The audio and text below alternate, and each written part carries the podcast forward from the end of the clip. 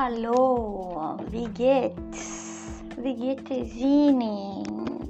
Was? Gente, espero que esteja tudo bem, ok? Hoje nós vamos conversar um pouquinho sobre autismo e mercados de mercados, mercado de trabalho, tá? Os desafios de um autista, né, no mercado de trabalho, desafios que a gente tem que encarar quando a gente se depara com a realidade né, dos boletos chegando na nossa porta e a gente tendo que pagar, né? E aí a gente precisa trabalhar, né? Crescemos e passamos a correr atrás dos boletos. Ai, gente, loucura. Enfim, né? Crescemos achando, achando que vamos vencer, mas na verdade quem vai vencer é o boleto e não a gente, tá? ah, eu sempre com piadinhas infelizes, né? Mas enfim, você já me conhece o suficiente para saber que não tem jeito, eu sou assim e não vou mudar, né? Não vou mudar. Primeiro de tudo, tá? Antes de eu começar a conversar, porque aqui o que, que, vai acontecer não é antes. Tudo isso que eu tô falando agora é faz parte do roteiro, faz parte do que eu quero falar, tá, gente? Então não tem antes nem depois. Já começou, é isso aí mesmo. Então assim, primeiro passo eu quero conversar um pouquinho com vocês a respeito de algumas coisas que eu considero que são extremamente importantes para pessoas que ainda não entraram no mercado de trabalho, né, para autistas mais novos. Eu sei que a galera aqui, meu público, é um pouquinho mais velho, normalmente ali beirando os 25 para cima. Mas tem até uma porcentagemzinha que é um pouquinho mais noviça. Então acho interessante conversar a respeito disso. E até porque também pode ser, existem pessoas, gente, que também estão nessa idade aí, né, de 25 para cima, mas ainda não entraram, não conseguiram, né, entrar no mercado de trabalho, não obtiveram tanto êxito exatamente do jeito que gostariam, se é que vocês me entendem, né? Porque querendo ou não, é como eu falei, é muito desafiador pra gente, né, nessa condição, uh, conseguir se manter no emprego, né, ou então conseguir ser compreendido dentro do nosso emprego. Então, aqui hoje a gente vai conversar um pouquinho sobre isso. Eu vou compartilhar com vocês algumas experiências na minha vida, né, que eu tive nessa área, porque querendo ou não, eu tive algumas experiências. Algumas ok, outras nem tanto, né? Mas enfim, aí a vida é isso, tá? E é interessante a gente sempre levar para o lado de uh, se chorei ou se sorri, importante é que emoções eu vivi, né? Uh, levar pro vibe Roberto Carlos, né? Então, enfim, vamos que vamos. Gente, primeira coisa, sempre tenham em mente que vocês precisam, a gente precisa, não é vocês. É, isso é uma coisa que eu tive também que colocar na minha cabeça e hoje em dia ainda tenho que às vezes fixar isso na minha cabeça, né? Escolha o seu caminho com humildade, tá? E leve isso a sério A partir do momento que a gente escolhe o nosso trilhar um caminho com humildade e leva isso a sério, as coisas começam a andar pra gente de alguma forma, tá? As coisas começam a fazer mais sentido, a gente se dedica verdadeiramente àquilo, né? Uh, então, essas coisas são essenciais, né? Ter seriedade e ser humilde são uh, características essenciais para o sucesso, tá? Para o sucesso como, como humano, como, como ser, tá? Não é nem só profissional, mas uh, aqui como a gente está visando essa questão profissional, é algo essencial sim para a vida profissional, para que nós uh, tenhamos o sentimento de, de que somos bem-sucedidos nisso, precisamos sim dar os nossos passos com humildade e seriedade, sempre, tá? Mesmo que seja assim, ó, vou começar a ler um livro, né? Vou começar a fazer alguma coisa, sempre temos que ter essas duas coisas em mente, humildade e seriedade, tá? Sem essas duas coisas, a gente sempre vai se sentir frustrado, não tem como fugir disso. E mesmo que a gente tenha rios de dinheiro, tá? Vamos nos sentir frustrados. Porque é claro que tem como sim ganhar rios de dinheiro não sendo sério e também não sendo humilde. Tem. Mas eu garanto, gente, eu garanto que uh, isso vai ser prejudicial para pessoa no dia a dia. A gente talvez não vá conseguir enxergar, mas uh, emocionalmente aquela pessoa ela é atormentada, com certeza ela vai precisar se entupir de remédio, ela vai viver preocupada, porque em algum momento vão descobrir ela, né? Porque afinal ela não tá sendo séria, não tá sendo honesta, não tá sendo verdadeira, então automaticamente, uh, enfim, as coisas não andam. Da, uh, não andam com, com, com, com verdade, uh, a mentira tem perna curta e eu acredito nisso. Mas então, sem mais delongas, uh, outra coisa que eu acho interessante pontuar, né, que no mercado de trabalho, né, na vida profissional, a gente precisa ter uma um nível alto de persuasão, tá? A linguagem persuasiva ela é extremamente importante na vida profissional, principalmente na vida profissional. Só que a linguagem persuasiva, ela, quando tu aprende a ser persuasivo, e isso acaba, isso acaba se manifestando nas outras áreas da tua vida, e isso também pode ser extremamente legal para ti, tá? Então, é, é muito bom levar isso para o resto das coisas, para as outras alas, né? Tudo sempre com, com a dosagem certa, mas na ala profissional é muito interessante. Aí o que, que é essa, essa linguagem, né? Persuasiva. Primeira coisa que a gente precisa ter em mente, gente. Linguagem persuasiva exige retórica. O que, que é retórica? É falar com é ser eloquente, tá? É, é ter na sua fala um, um, um poder de convencimento e eloquência, né? E quem vai dar esse poder de, conven de convencimento e, e, e, eloquência, né? Uh, é a retórica, porém, tenhamos em mente uma coisa: existem alguns pilares para que isso realmente aconteça, tá? E quais são esses pilares? Uh, esses pilares são os é chamado, né? Esses, esses, são quatro pilares, tá, gente? Né? Essenciais aí, inclusive são chamados de os quatro, os quatro Cs da linguagem persuasiva, tá? O primeiro deles é a credibilidade, né? Gente, para que uma ideia seja aceita, ela precisa ter comprovação, ou seja, o persuasor, né, a pessoa que está, né, a pessoa persuasiva, a pessoa que está falando, né, uh, precisa ter domínio das provas e dos fatos que, to uh, que tornam esse conceito, né, que está sendo exposto verdadeiro tá? Então, assim, não adianta tu simplesmente ter um, uma eloquência, né, e um certo poder de conhecimento, né, que é o que define a retórica, ou seja, tu ter retórica, sendo que tu não tem credibilidade, tá? Aí vem o próximo, né, o próximo C, né, que é coerência. Demonstrar argumentos de forma lógica e ordenada é essencial, né? Na no quesito coerência. Coerência é isso, tá? Coerência é demonstrar argumentos de forma lógica e ordenada. Então, isso também é importante. Terceiro C, consistência, que é o que? Manter a sua palavra, né?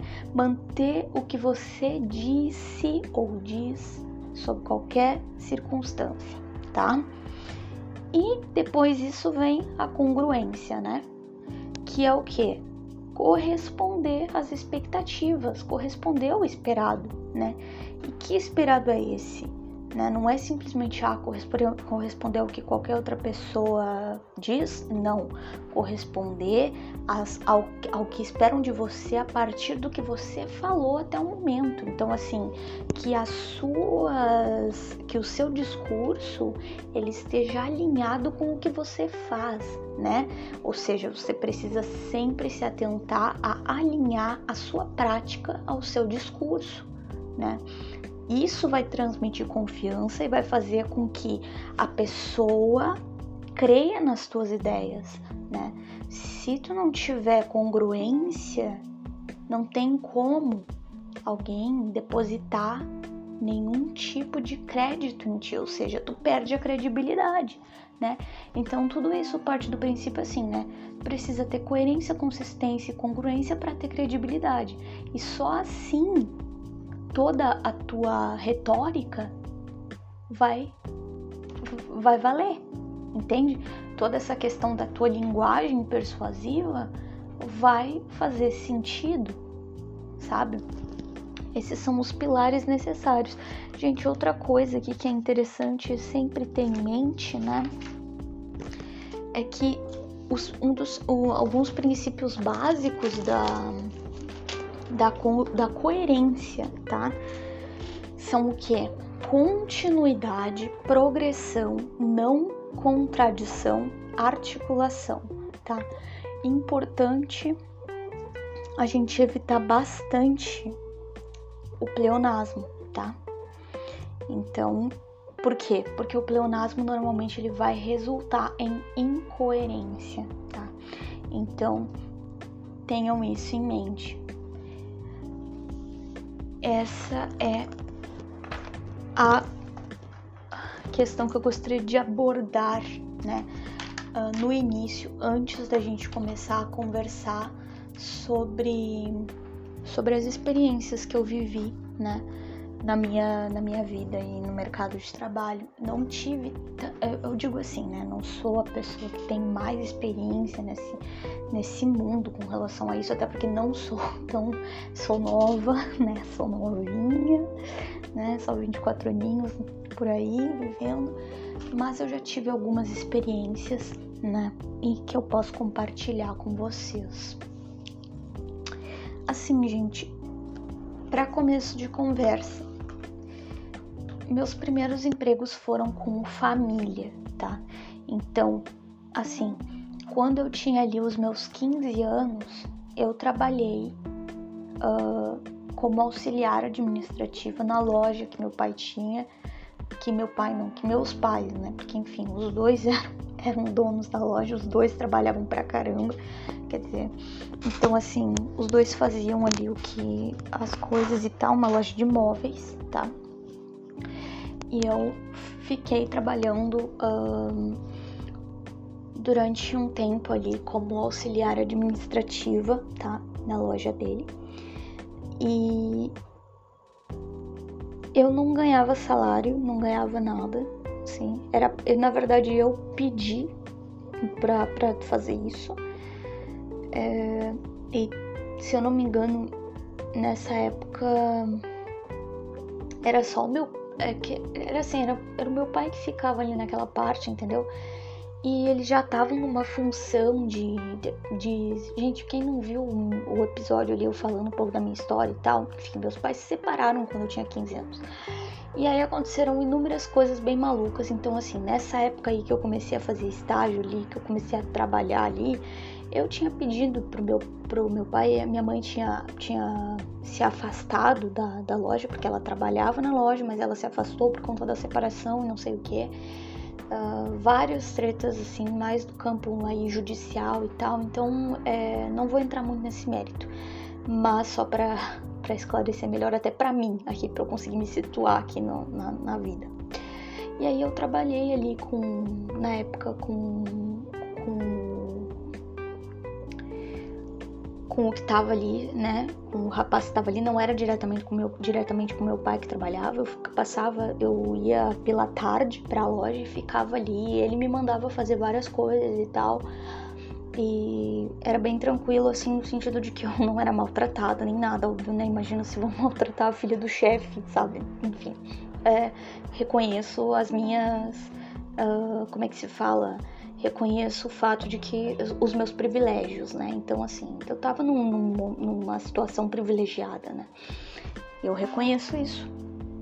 Mas, enfim, aí eu pedi pro meu pai para ele deixar eu ir trabalhar lá, porque eu sempre quis, assim, né? Não sei, sempre quis fazer isso. Eu tinha 15 anos e eu ia, eu ia toda tarde lá e passava a tarde lá trabalhando, preenchendo, fazendo ali, alimentando as planilhas e, e fazendo tudo que ele me mandasse relacionado ao escritório e tal. Provavelmente as coisas mais chatas eram aquele, as que ele mandava eu fazer, porque eu passava o dia inteiro fazendo coisas, tá, gente? Não ficava fazendo o corpo mole, não. Então, se, se ele tava sendo legalzinho comigo, eu não percebi, porque, enfim, sei lá. Bom, Aí depois uh, eu trabalhei também com outra outra uh, na loja do meu pai também, tá? Na loja que eu digo meu pai porque nessa época minha mãe não tava lá e tal. Já tinham se separado, já tinha acontecido um monte de coisa louca. Aí injustiças, tá, gente? Várias injustiças envolvendo isso, só para deixar bem claro. É, aí eu trabalhei com a Isilda, né?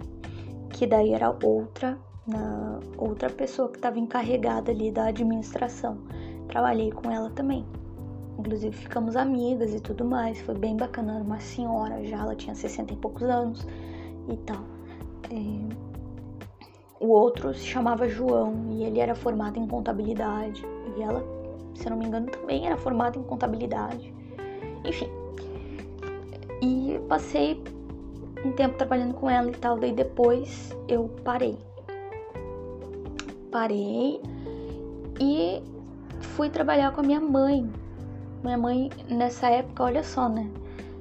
Ela tinha um salão de beleza, né? Depois dessa situação toda do, do, do meu pai e tudo mais, ela acabou montando um salão de beleza, porque antes de tudo, antes quando ela era bem nova, ela tinha essa profissão de cabeleireira, né? Então,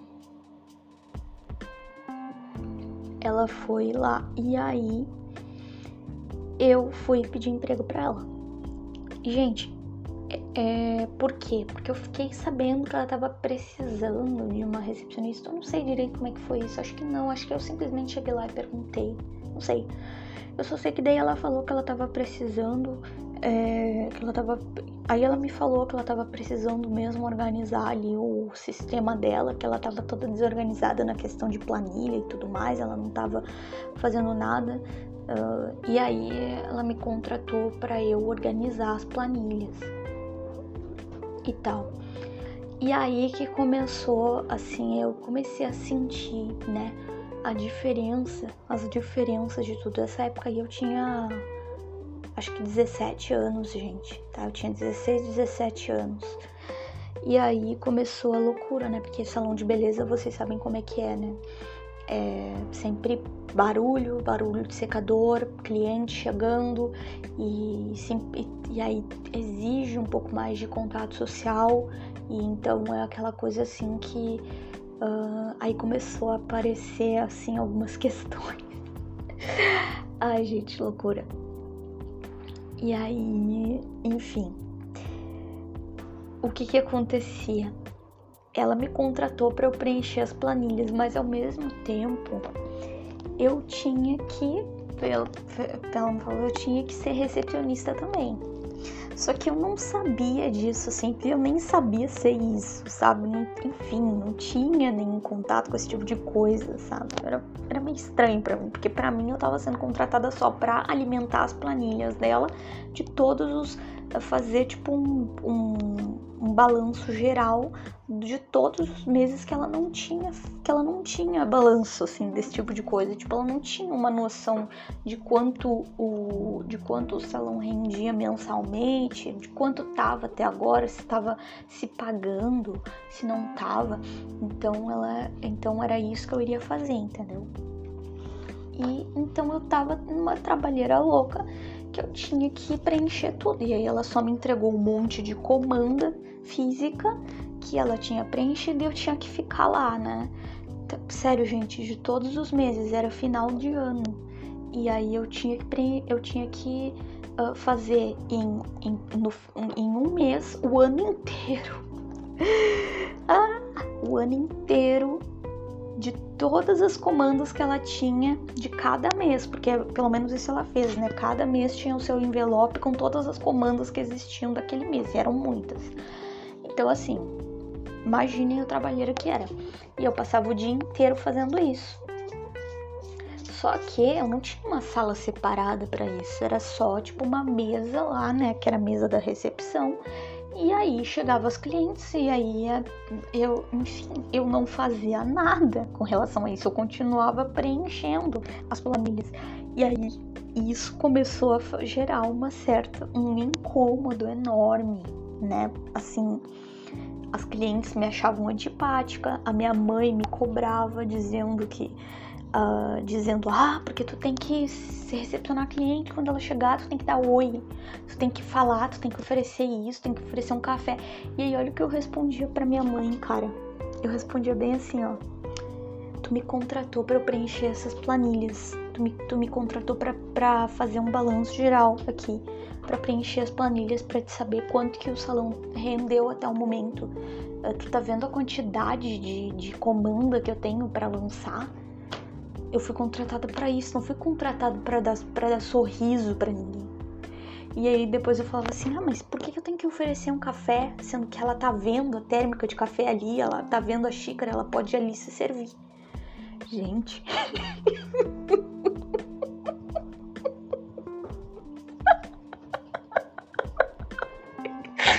Gente, ouvindo isso agora eu rio, né? Mas enfim era assim, tá? As conversas com a minha mãe depois que ela ficava me, me cobrando as coisas, né? Então, e aí também tinha aquela questão assim que eu não tinha percepção nenhuma do ambiente ao meu redor. Então eu focava ali naquilo e eu não tava nem aí pro mundo, não tava nem aí pro resto. Tipo, se o salão tava lotado e a minha mãe tava cortando o cabelo e tava um monte de cabelo no chão já, porque era uma cliente atrás da outra, eu não, eu não olhava para isso, eu não pensava assim, cara, vou ali varrer pra minha mãe, vou ali varrer pra ela rapidinho, né?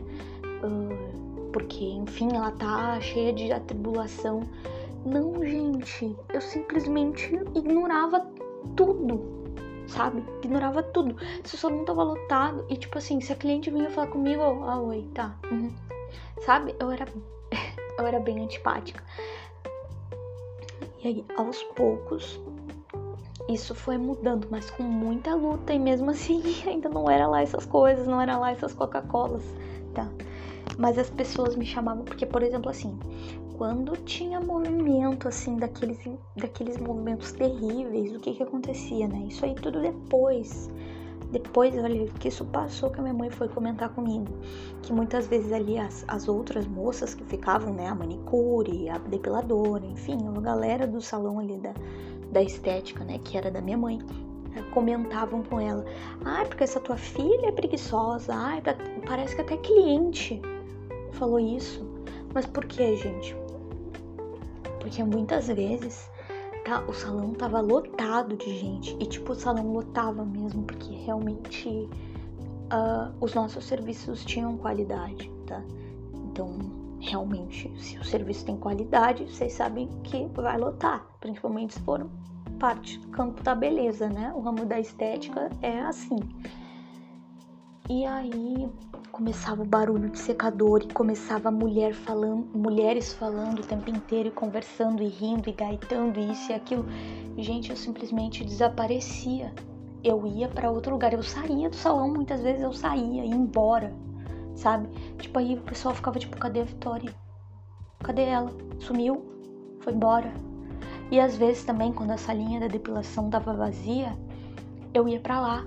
E tipo, a minha mãe lá, cheia de. toda toda cheia de coisa para fazer, que, por exemplo, ela, ela comentando comigo, assim, né, que, que ela esperava de mim, né, assim, que, ah, que eu notasse essas coisas e que eu fosse ajudá-la, né, tipo, que eu fosse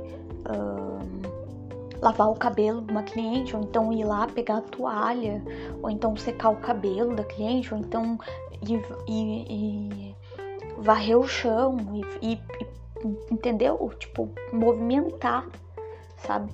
Não, eu simplesmente saía do lugar. Eu simplesmente desaparecia e ninguém entendia isso.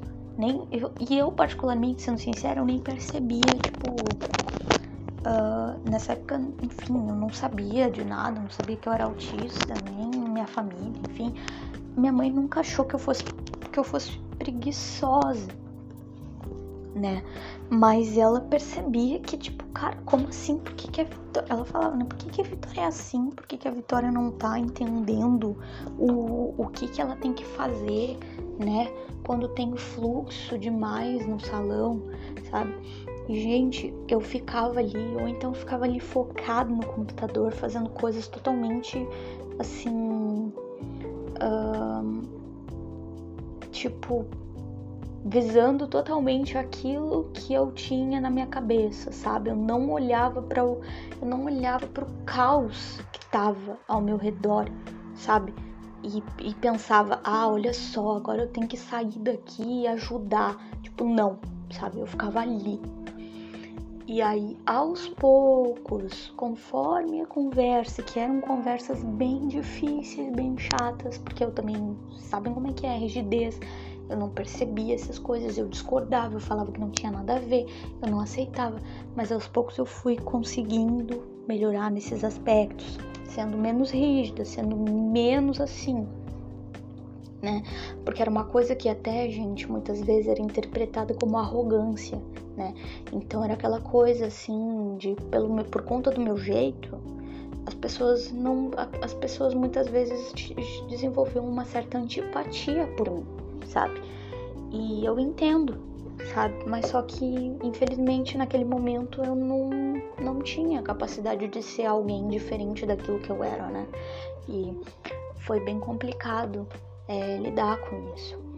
Mas conforme o tempo foi passando, eu fui sim conseguindo desenvolver amizade com os clientes, ou pelo menos assim, vínculos, né? Desenvolver uma certa amistosidade e tal. Uh, e foi bem bacana quando isso aconteceu, né? Foi bem legal e tal. E eu também comecei a ter mais percepção em alguns aspectos, mesmo que não fossem nem metade do que realmente esperavam de mim, já foi um grande, grande aprimoramento perto de como eu havia chegado ali, né? Eu tipo, ah, não, não vou fazer isso porque não, porque olha só o que eu tenho que fazer, blá blá blá blá. Não. Por exemplo, quando eu via que tinha que varrer cabelo, quando eu via cabelo no chão, às vezes a minha mãe ainda tava cortando, eu ia lá e já começava a varrer, sabe? Aí depois eu voltava para os negócios lá do, do computador. E eu também comecei a trabalhar como maquiadora, né? Eu sempre gostei de maquiagem, então eu, eu nunca fiz curso, tá, gente? Mas eu sempre me dediquei muito, né? Sempre fui muito assim nesse aspecto, sempre fui muito.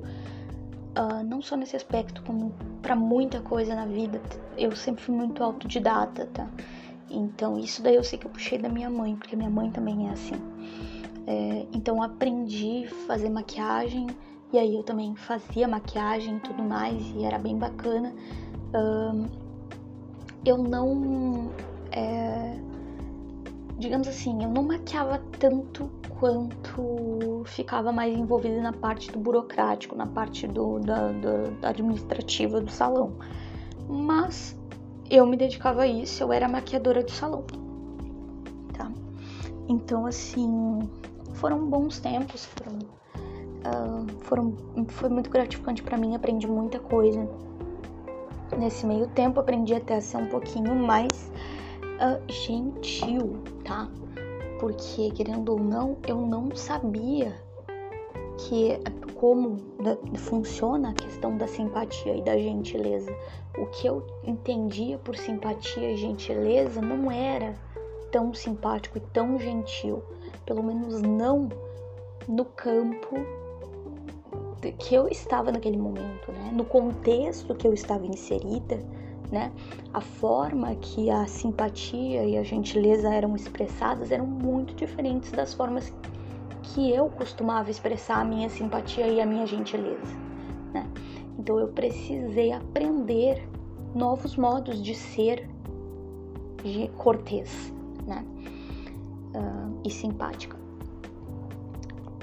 É, então isso fez com que eu começasse a desenvolver uma certa uh, noção de, por exemplo, ah, eu sei que a cliente tá vendo o café ali e tal, mas é, eu posso oferecer, sabe? Porque o oferecer vai dar abertura para que essa cliente se sinta conectada comigo de alguma forma, para que essa cliente perceba que eu me importo com ela, que eu me importo com o bem-estar dela e que eu sei que ela tá ali e que eu quero agradá-la de alguma forma, né? Então, eu não tinha muito essa mentalidade assim, eu tinha uma mentalidade muito objetiva, eu não enxergava essas pequenas subjetividades humanas, né? De que agradar é, isso tudo, né? Essa, o ato de oferecer, né? Não é somente colocar a coisa à vista ali, né? Mas também de declarar que eu estou interessado que você consuma aquilo, né? Eu estou interessado que você tenha acesso real àquilo e que eu quero que você se sinta à vontade para se utilizar daquilo de alguma forma. Enfim, gente, eu tive que entender esse tipo de coisa. Que, tipo assim, pra mim não fazia sentido, porque se eu vi o café ali, se eu quiser eu vou lá e vou pegar. Ponto final. Não preciso de ninguém me oferecendo. Minha visão. Agora, hoje em dia, eu já sei que pode ser bacana. Mesmo que a pessoa, eu sei que a pessoa viu, enfim. Uh, mesmo assim, eu vou lá e pergunto: você gostaria de um café? Você gostaria de alguma coisa? Eu posso te servir? Eu gostaria de te servir, posso. Entendeu? Então isso tudo foi uma coisa que eu fui aprendendo, né? E querendo ou não, fui gostando também, porque eu percebi que eu percebi que isso foi o que fez eu conseguir desenvolver uh, uma relação mais amistosa com as pessoas, né? E que eu consegui quebrar um pouco aquela barreira que muitas vezes eu tinha com os outros e aquela aquela muitas vezes aquela antipatia velada, né? Então é isso. Gente, depois, né, passei muitos anos assim, né, trabalhando em salão de beleza, tá? Passei muitos anos trabalhando com a minha mãe. Aí eu. Aí a gente, o salão fechou, né? E, e aí eu tive uma experiência bem chata, porque daí a gente abriu, nessa época eu, enfim, namorava com um rapaz aí, não sei o que. Nessa época eu namorava com esse rapaz desde muito cedo. Então a gente montou uma barbearia. A gente abriu e tal, e ele tinha, ele tinha conversado com um um cara lá, um tatuador e não sei o que, que era, enfim, naquela época é, considerávamos amigos, né, e tal, considerávamos que ele era nosso amigo e tal, e a, sei lá, a guria lá dele.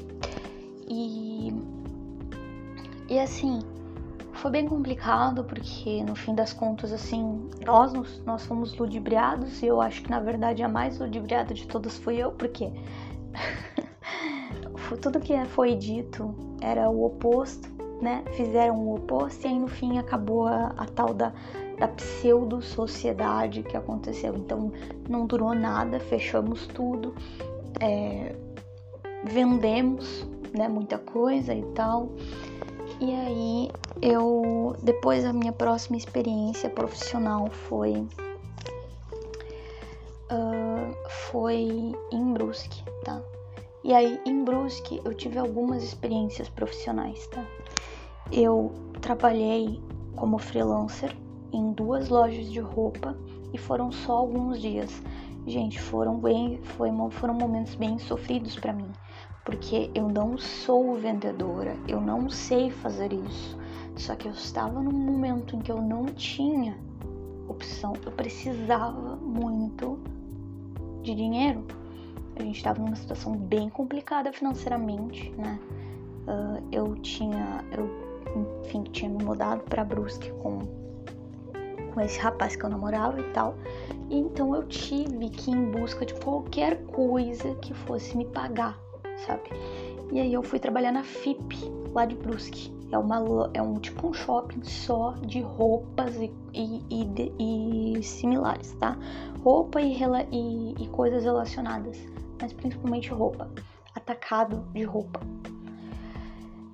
E eu trabalhei em duas lojas. Trabalhei numa loja que era pra. era moda plus size.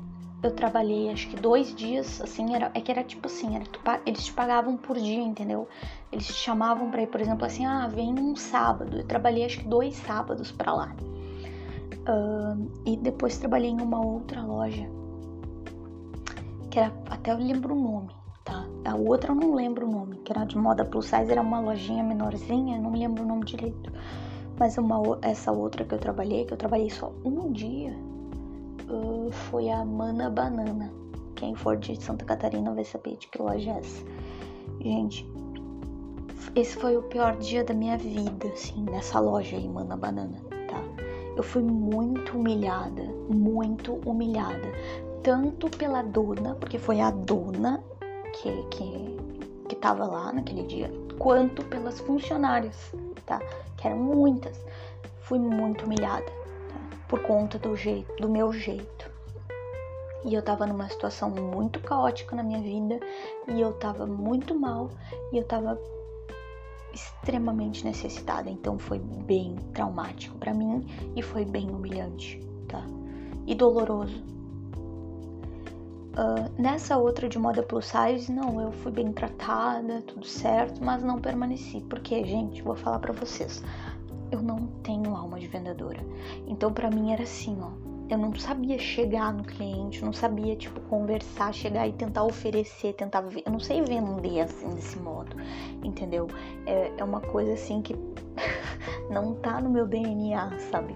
Então é aquela coisa, aquela coisa expansiva, aquela coisa de oi, tudo bem, o que você quer? Ai, será que você não quer isso e aquilo e aquilo outro? Ah, por que não? Ah, aproveita, olha só que lindo! Uau, uau, uau. Gente, eu não sei fazer isso, sabe? E nossa, eu só olhava para aquele monte de roupa em cima das bancadas e eu simplesmente pensava assim, gente, vou dobrar isso aqui, né? E eu juro, gente, eu passava o tempo inteiro dobrando roupa. Eu passava todas as horas ali que eu tava, eu passava dobrando roupa. E obviamente que não acabava, porque eu tava dobrando e, a, e as outras pessoas estavam desdobrando, né, para mostrar para os clientes. ah, isso foi bom nesse tempinho que eu passei em loja de roupa, porque eu aprendi a dobrar roupa da forma mais profissional possível, gente.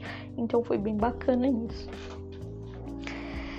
E aí, uh, eu. Nessa outra loja aí que eu fui bem humilhada, né, na Manda Banana, o que, que aconteceu? Era uma loja mais efusiva, né? E a, e a dona lá, uma baita, uma nojenta. Bah, que mulher insuportável. Deus que me livre. Meu Deus, sério. Ela ficava o tempo inteiro jogando piadinha para as pessoas e falando besteira, assim. Ah, mas coisa coisas assim, bem humilhantes mesmo, entendeu? E pressionando e tal. E as gurias ali só teve uma que foi legalzinha comigo, foi legal comigo, e ela só me falou assim, sussurrou do meu lado, ela nem me olhava. Ela falou assim: Olha só, tu não pode ficar parada, tá? Tu não pode sentar, não pode ficar parada e não pode conversar. Tem que ficar sempre fazendo alguma coisa e não sei o que. Aí ela, aí eu, ai nossa, tá bom, né? Fiquei toda preocupada. E aí eu começava a dobrar as coisas. E aí do nada ela também me mandou, a outra lá, a supervisora, sei lá, me mandou ir atender. Gente, como que faz? Porque era assim, ó. Lá era aquela coisa assim, ó, que as pessoas que entravam na loja, todas as meninas alguma menina tinha que gritar, berrar, berrar. Tipo, oi, tudo bem? Aí, não sei o que, sabe? E eu ficava, gente, como que eu vou fazer isso? Meu Deus do céu. E eu sempre, eu tão assim ali, eu sou uma pessoa mais reservada, né? Então toda aquela expansividade me, me agredia. Era agressivo para mim. eu não conseguia fazer isso, porque eu pensava assim, cara, como é que eu vou fazer isso com alguém? Isso é tão, isso é tão invasivo. Eu não acho é necessário fazer isso, sabe? Para vender alguma coisa. Então foi bem complicado, porque eu não conseguia chegar na pessoa. E, e aí isso aí começou a gerar uma certa ridicularização, né? Assim, os, é, as pessoas começaram, as meninas ali, algumas, né, ridículas, começaram a me ridicularizar por conta disso e a tirar sarro de mim, sabe? Uh, e, e, eu percebi isso porque teve uma hora que eu voltei a dobrar roupa ali atrás e elas ficavam, tipo, debochando, sabe, de mim. E, e depois, no final, né, porque eu só fiquei nesse dia, porque assim, gente, nesse dia foi bem complicado, porque realmente, olha só, era a fase que tava aquela coisa da, da, da, da, ameaça de greve dos caminhoneiros. Não sei se vocês lembram dessa época. Estavam os caminhoneiros entrando em greve, a gasolina, não sei o que, e blá blá blá e tal. E aí, gente, a gente tava precisando muito de qualquer dinheiro possível. Então eu só aceitei trabalhar nessa, nesse lugar porque a, essa mulher dona que me humilhou, ela falou assim: não, eu vou eu vou te pagar o teu dia e ainda e vou te pagar o teu almoço. E ainda vou também se tu se tu gostar se der tudo certo ainda vou te contratar. Gente eu, eu fui pro céu né? Fiquei nas nuvens porque era tudo que eu precisava. Eu precisava que, de alguém que pagasse aquele meu dia de trabalho né? E que imagina ainda me desse uma oportunidade de trabalhar fixo de, de, de enfim ser empregada só que aí, gente, o que, que aconteceu? Quando chegou no final do dia, né? Que eu entrei ali, eram nove, nove da manhã eu entrei e eu saí sete da noite, né? Ela me pagou meu almoço, né? Que foi acho que 15 reais. E aí eu, para economizar, eu fui no mercado que tinha na frente da FIP, né? Quer dizer assim, tinha que atravessar a rua lá pra frente, tinha um mercado, acho que era um nacional e eu comprei, acho que eu comprei uma banana, comprei banana e um suco, sei lá, alguma coisa assim, para economizar também uh, aquele, aquele dinheiro, né? Porque eu precisava muito de, de quanto dinheiro possível, porque a gente precisava colocar gasolina no carro e porque a gente já tava naquela coisa da incerteza de não saber nem se do nada não ia acabar a gasolina, tipo Gente, bem, uma situação bem precária, tá? Uma situação bem difícil. Uh, e aí, ela ia me pagar minha dia, o meu dia, ela ia me pagar 50 reais o meu dia, tá? Então, quando chegou no final do dia, ela me. Ela simplesmente. Eu cheguei lá e falei, ah, eu. Enfim. Uh, preciso do valor, né? Meu do, do meu dia e tal, como tu disse que é pagar e tal, né? E ela se fez de louca, gente. E, e aí ela falou assim, alguma coisa assim que me fez eu me sentir assim muito, nossa, tipo, muito humilhada, sabe? Ela falou alguma, falou de um jeito assim, tipo como se eu fosse como se eu fosse tipo uma uma uma passa fome assim, sabe? E não que de certo modo não tivesse sendo, mas eu acho que nem quando tu tá, tu merece algo assim de alguém, sabe? Mas enfim. Ela aí ela simplesmente tá, ela me pagou, ela me deu dinheiro, mas ela praticamente assim se desfez da minha existência e e não quis e digamos assim só falou assim: "Ah, tá, não, tá bom, eu nem preciso que tu venha mais, tá? Nem preciso que tu venha amanhã mais. Me dá teu número aí, qualquer coisa eu te ligo algum dia. Aí eu. Tudo bem, sabe? Só que daí eu fiquei me sentindo mal, porque eu fiquei pensando, cara, mas eu precisava desse dinheiro. Mas de certo modo isso me fez perder a oportunidade de trabalhar. Mas se eu não pegasse aquele dinheiro, eu provavelmente não teria nem gasolina para poder ir trabalhar no outro dia, sabe? Então era um dilema muito forte para mim nesse momento, sabe? Eu não tinha muito o que fazer. Eu precisava daquele dinheiro. É triste quando eu lembro disso. Enfim, Aí, depois disso, eu fiquei sem nenhuma oportunidade. Eu fiquei sem ir para lugar nenhum. E, e fiquei bem mal, assim, porque vivi um dilema, porque na verdade tudo que eu queria era estar tá estudando, né? Tudo que eu queria era poder terminar, terminar meu ensino médio. E ali em, em Brusque o sistema era totalmente diferente, o sistema de EJA, o sistema de, de educação lá é muito diferente. É, e eu não consegui. Então eu fiquei em uma situação bem complicada, sabe? Eu fiquei me sentindo um lixo, fiquei num momento assim bem triste para mim, sabe? Aí, mas pulando toda essa parte desse dilema aí que eu vivi, eu. Ai, gente, peraí. O que que aconteceu depois disso, né, galera? Eu tive uma questão que o lugar que eu morava, né, que eu tava morando de favor na casa, olha só, tava morando de favor na casa do irmão, né, do chefe do meu do meu ex-namorado, né?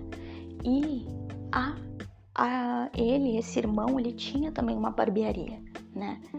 que meu ex-namorado era barbeiro, é barbeiro e tal, era, sei lá, é ou era, enfim, acho que ainda é. Uh, e aí, é, a, a barbearia desse irmão que a gente tava morando lá de favor, uh, tinha, tava precisando de uma recepcionista.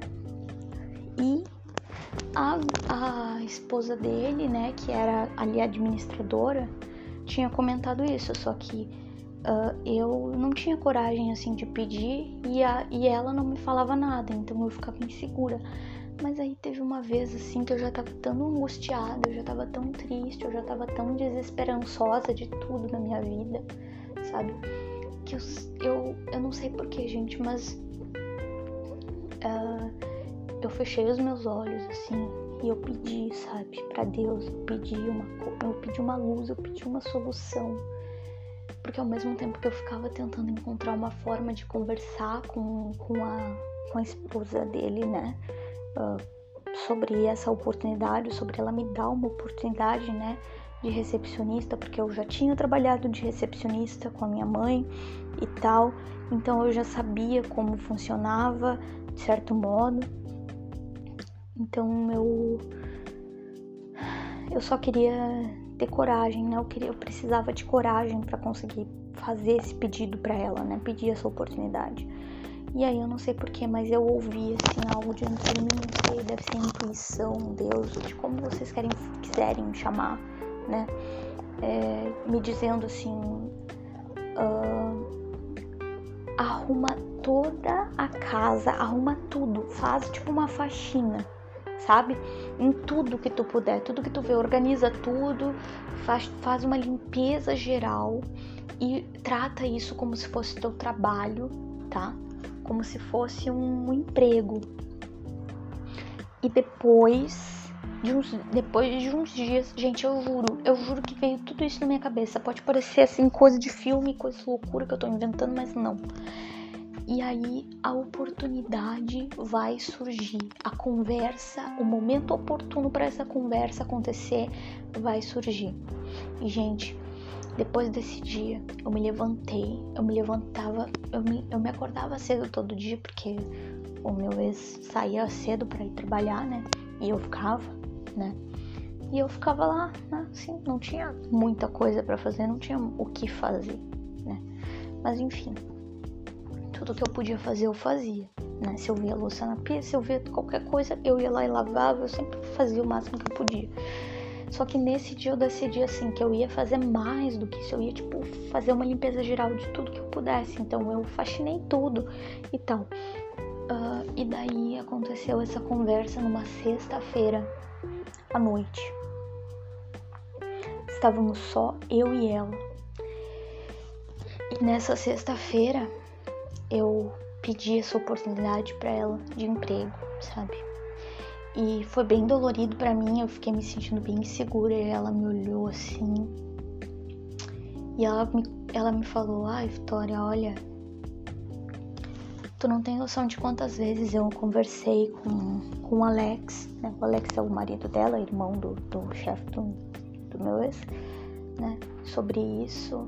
Mas eu pensava assim, ah, mas eu não sei se ela vai conseguir, porque assim, ela tá tão assim, tão, tão fragilizada, e talvez ela vai até voltar lá pro sul, né? Porque ela tá muito, muito, muito assim, depressiva. Ela ficava preocupada comigo, sabe? Ela até às vezes me mandava mensagem durante a tarde, durante o dia, me perguntando como é que eu tava. Falava às vezes, ai, abre a janela, faz alguma coisinha, sabe? Ela me dava umas umas dicas, ela tentava me ajudar, eu sei disso, né? A gente desenvolveu um vínculo de, de amizade muito forte durante todo esse tempo que eu passei ali e tal. E até hoje nós temos um vínculo de amizade, né? Querendo ou não. Uh, enfim. O, o afeto, ele sempre permanece, né? Então, enfim. E aí que, que aconteceu, gente? Ela falou para mim, né, Vitória, eu não sei se eu vejo essa, eu não sei se eu ve, se eu te vejo, né, com essa força, com essa capacidade, né, de, de, de suprir todas as necessidades que eu preciso, né, né todos os requisitos, né, de, de, de atender aos requisitos que, que, eu, que eu tenho para recepcionista no salão ali, na barbearia, né, eles chamavam de salão masculino. Mas eu vou te dar essa oportunidade sim. E aí ela me deu essa oportunidade. Aí no outro dia pela manhã eu já comecei a trabalhar, no sábado, pela manhã. E gente, eu falei porque eu falei para ela, é, Raquel, eu preciso de uma oportunidade, eu preciso ter um motivo para me levantar pela manhã e viver. Eu não tenho razão para viver, para me acordar. Eu preciso acordar, abrir os meus olhos e perceber que eu tenho uh, responsabilidade, que eu tenho alguma coisa para fazer, sabe? Eu sei que isso vai me ajudar a encontrar mais sentido na minha existência, sabe? A ser útil. Eu quero ser útil e eu vou dar o meu melhor, eu vou dar tudo de mim, sabe? E ela eu acho que ela confiou nas minhas palavras de certo modo também, talvez se compadeceu da minha situação, né? E decidiu me ajudar. E decidiu me dar essa oportunidade. E eu agarrei com unhas e dentes essa oportunidade.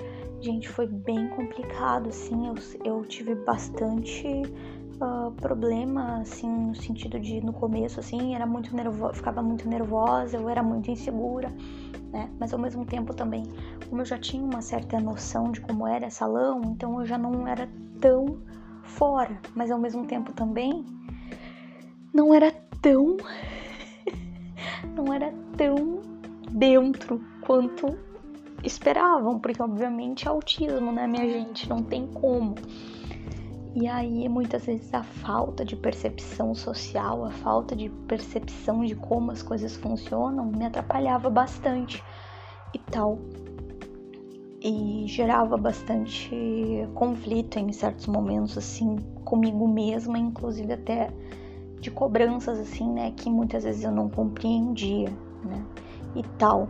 É, por exemplo, às vezes gerava aquela coisa de é, eu, eu tinha que focar nos clientes, mas aí eu também tinha que focar no sistema e aí eu ficava perdidaça, né?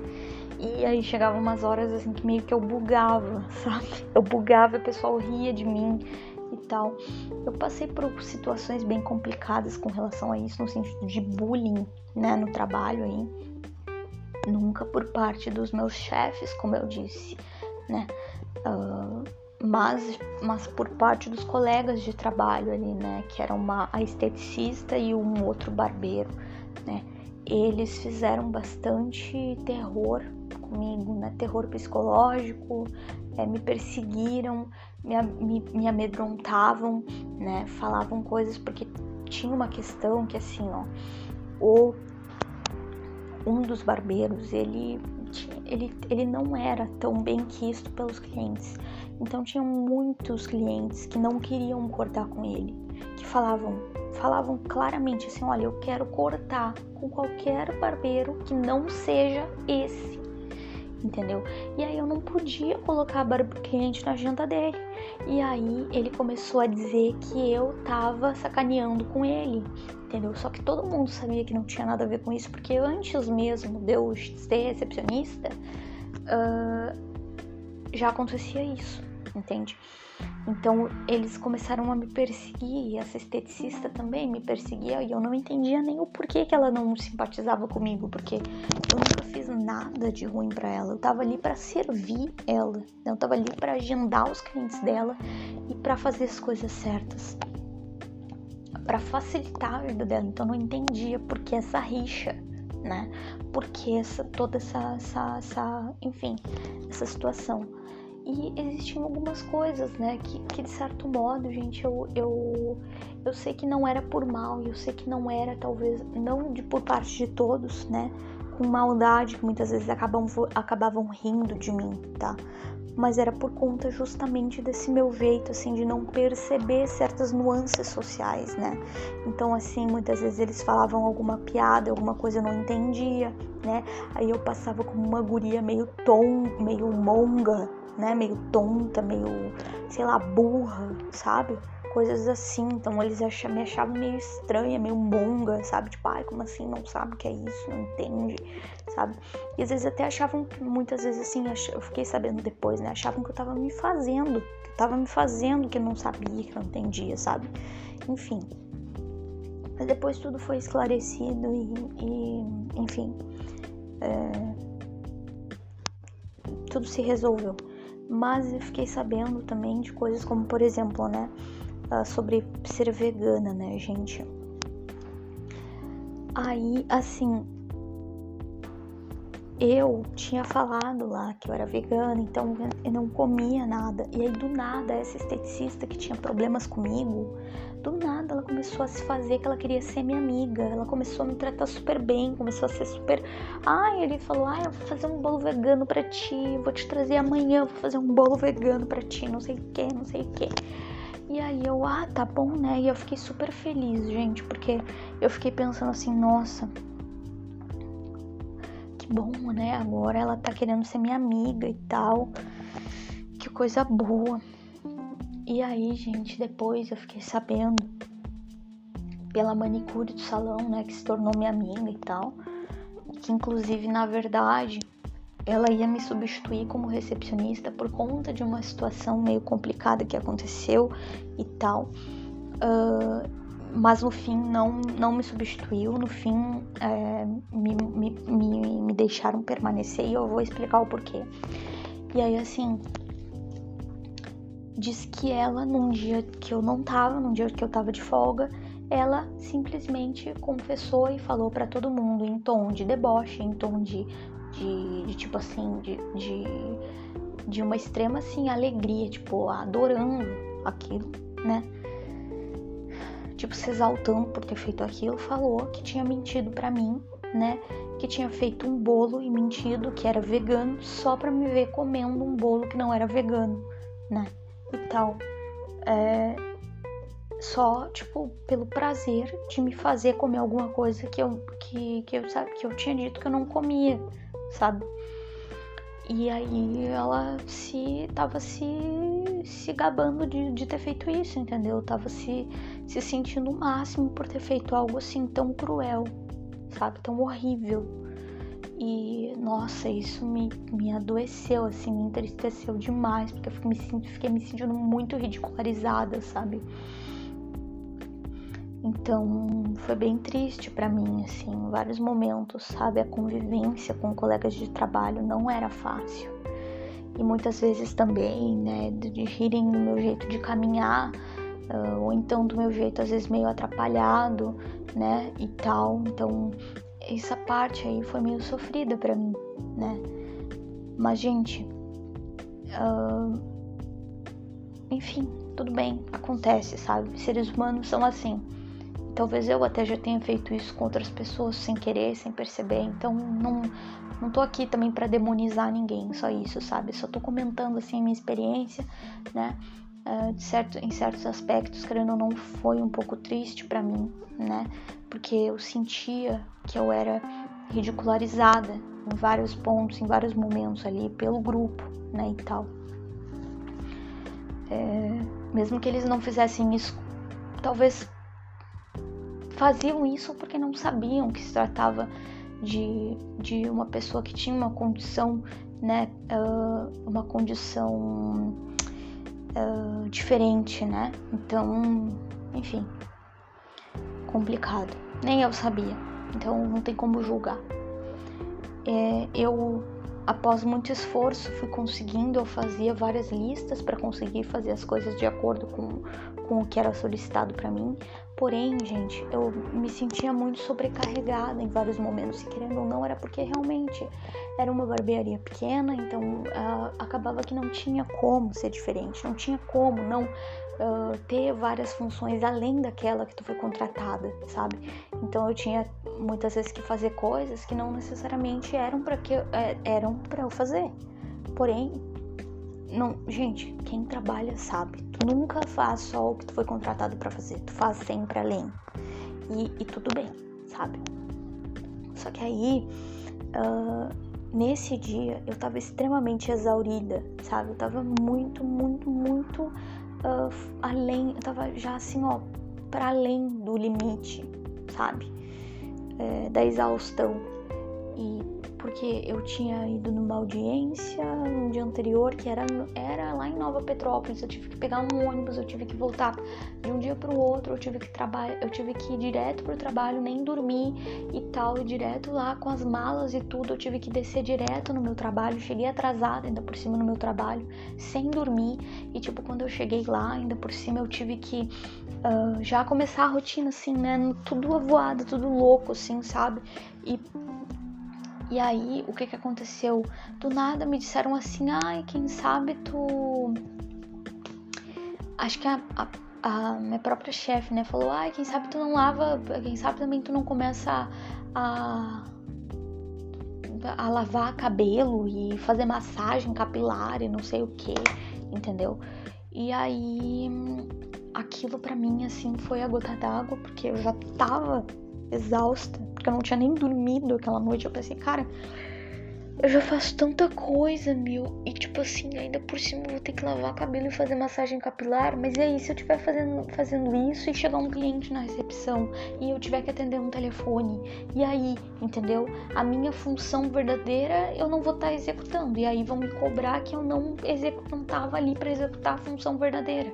Então me veio um monte de coisa na cabeça. E nessa época eu também tava ajudando no escritório, entendeu? Eu também lançava coisas de, de da parte ali de, de contabilidade, eu fazia todo o lançamento mensal lá para mandar para contadora do é, fazia as, as, a, o lançamento das notas fiscais ali do, da parte dos cartões de dos cartões, né, dos pagamentos em cartão de crédito e débito.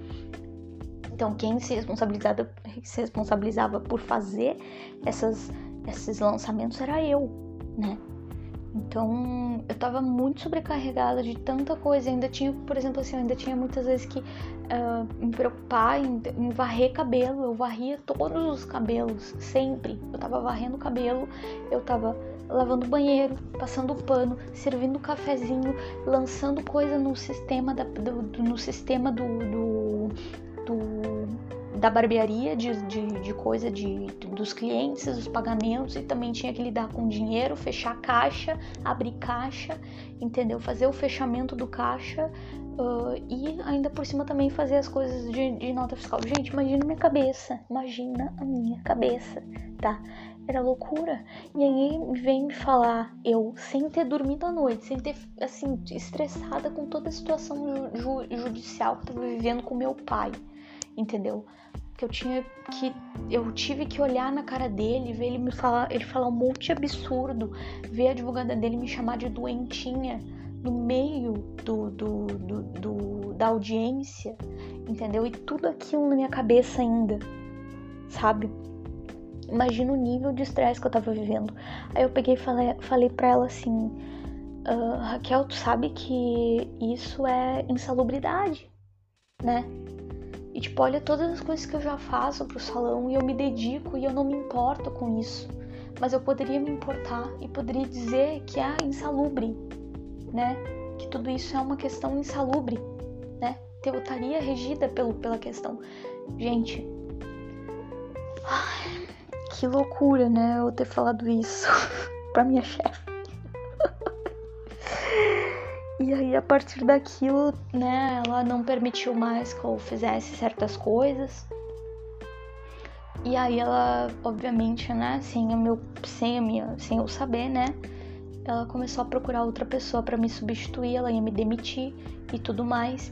E, e aí ela começou a colocar outra recepcionista nos meus dias de folga, ela encontrou que foi a Anne que se tornou manicure do salão e tal.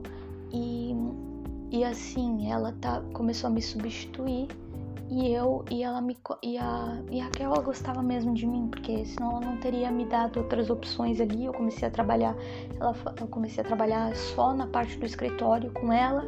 E, e aí depois de um tempo eu iria trabalhar só meio período e ela tinha encontrado um curso uh, de meio período pela tarde de, de, de assist, auxiliar de contábil. Então é, o, plano seria, por exemplo, assim, eu ia ganhar uh, um salário mais baixo, obviamente, né, para trabalhar só meio período ali pela manhã na parte administrativa com a Raquel e depois eu iria para esse curso de auxiliar contábil, seria como se fosse um estágio, então. E assim, foi bem complicado essa fase porque uh, nossa, eu, eu, eu, eu falei aquilo, não foi com a intenção de ameaçar ninguém, entendeu? Foi mais como uma intenção de dizer o quanto eu me esforçava e o quanto eu verdadeiramente era dedicada no meu trabalho, sabe? E que, por exemplo, assim, que eu era uma pessoa que verdadeiramente não se importava com certas questões, por quê? Porque visava muito mais o, o, o que verdadeiramente importa, que é estar trabalhando, entendeu? E estar sendo útil ao meio, sabe? Então essa era a minha percepção, essa era a minha, a meu raciocínio, gente.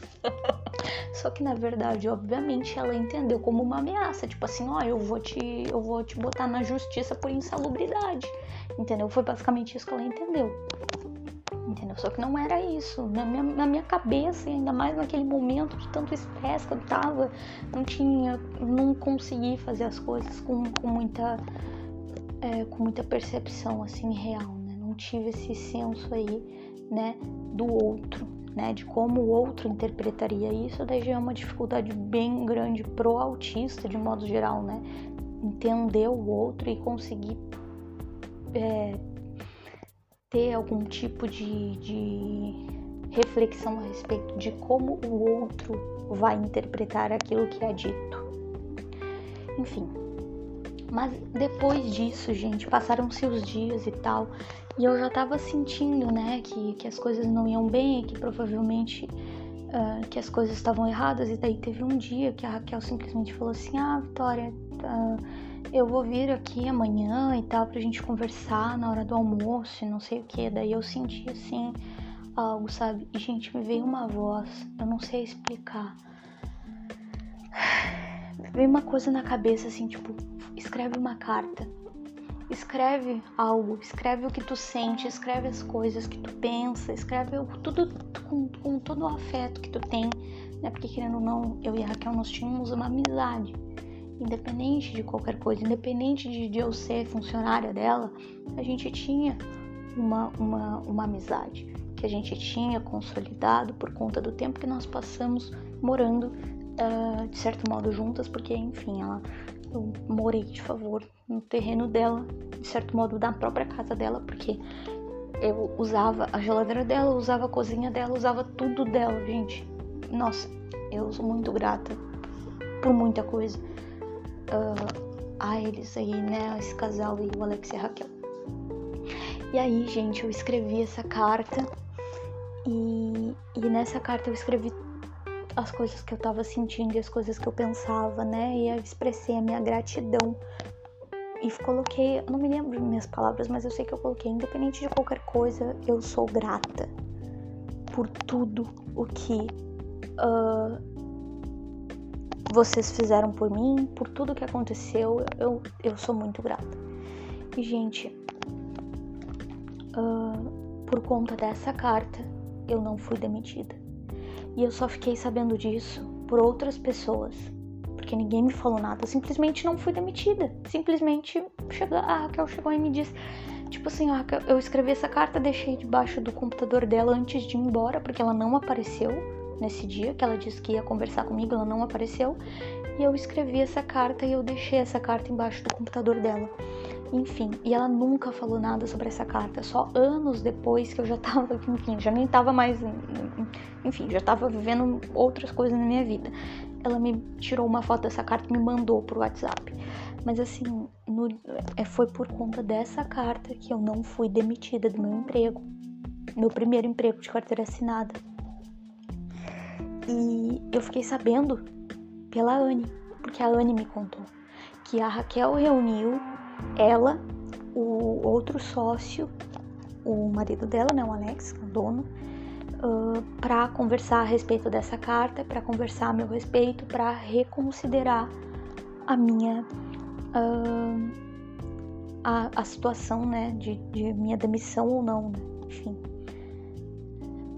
E, enfim, uh, foi isso que fez com que eu não fosse demitida e no fim a, a Anne não se tornou recepcionista no meu lugar, mas sim um, é, é, manicure e tal. E nós ficamos extremamente amigas e tudo mais. E, e, gente, assim, eu me senti muito feliz, sabe? Porque eu não queria sair desse emprego, eu tava muito nervosa e tudo mais.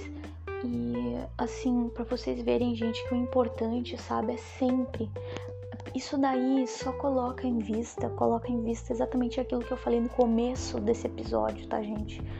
E façam as suas escolhas com humildade e se dediquem àquilo que vocês escolheram com muita seriedade, tá?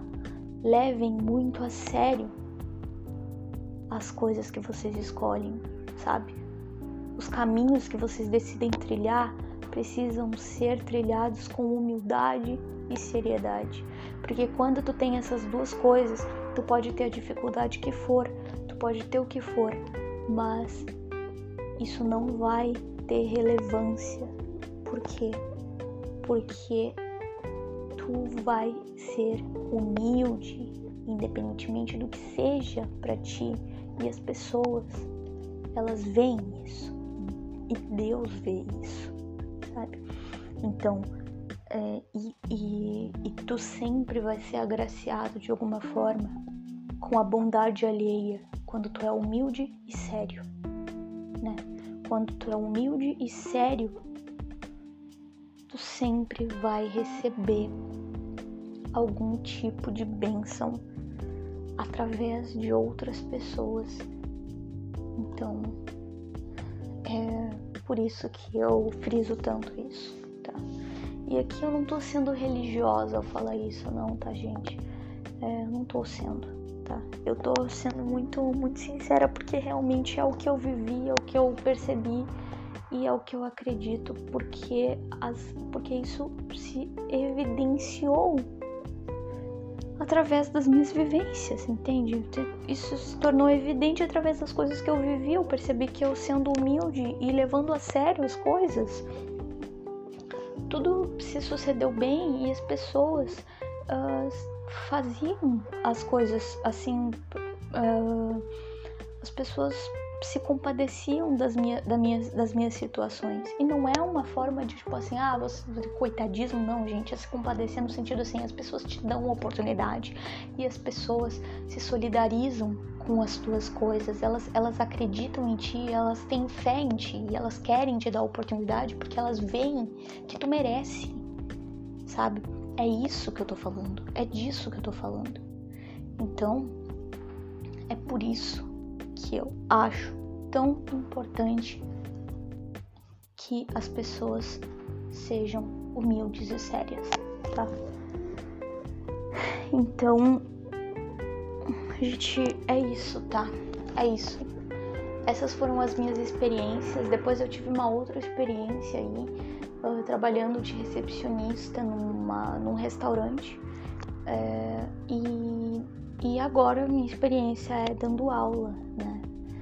Uh, mas as minhas experiências assim com pessoas de fora, tipo é, como eu tô falando para vocês, assim, foram essas, tá? Foram as experiências mais, assim, fortes para mim, né? Experiências mais, mais longas, mais sérias, mais cheias de, de percalços e coisas assim, uh, foram essas e tal.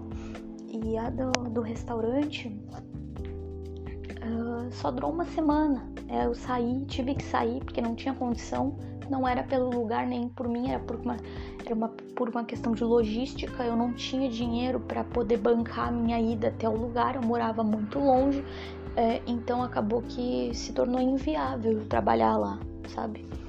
Até porque eles não iam conseguir pagar a minha, a minha passagem, né? porque era em outra cidade e eu não tinha como ir. Enfim, confusão, com coisas relacionadas à logística. E aí, gente, Uh, depois eu comecei a trabalhar dando aula, e daí é uma coisa mais, né, dando aula particular e estudando, então não, não tem muita função. Agora, trabalhar dando aula é eu comigo e os alunos que, que, que me procuram, né? Então eu me sinto bem confortável nesse momento, assim, com relação a isso. Acho que é, é, o, é o momento mais confortável para mim, a questão de, de de vida profissional, realmente eu me sinto muito feliz com essa forma de trabalho, tá? Eu me sinto muito livre, me sinto muito feliz, até porque eu não preciso lidar com muitas pessoas, né? As minhas aulas normalmente são individuais, então não tenho muito, muito, muito estresse com isso e não preciso sair de casa porque são online. Então é bem tranquilo nesse aspecto, tá? E acho que não acho, tenho certeza por hoje é isso, beleza? Por hoje é isso, tá? Filha, nossa, gente, uma hora e 16 minutos. Vielen Dank e até um próximo episódio, tá?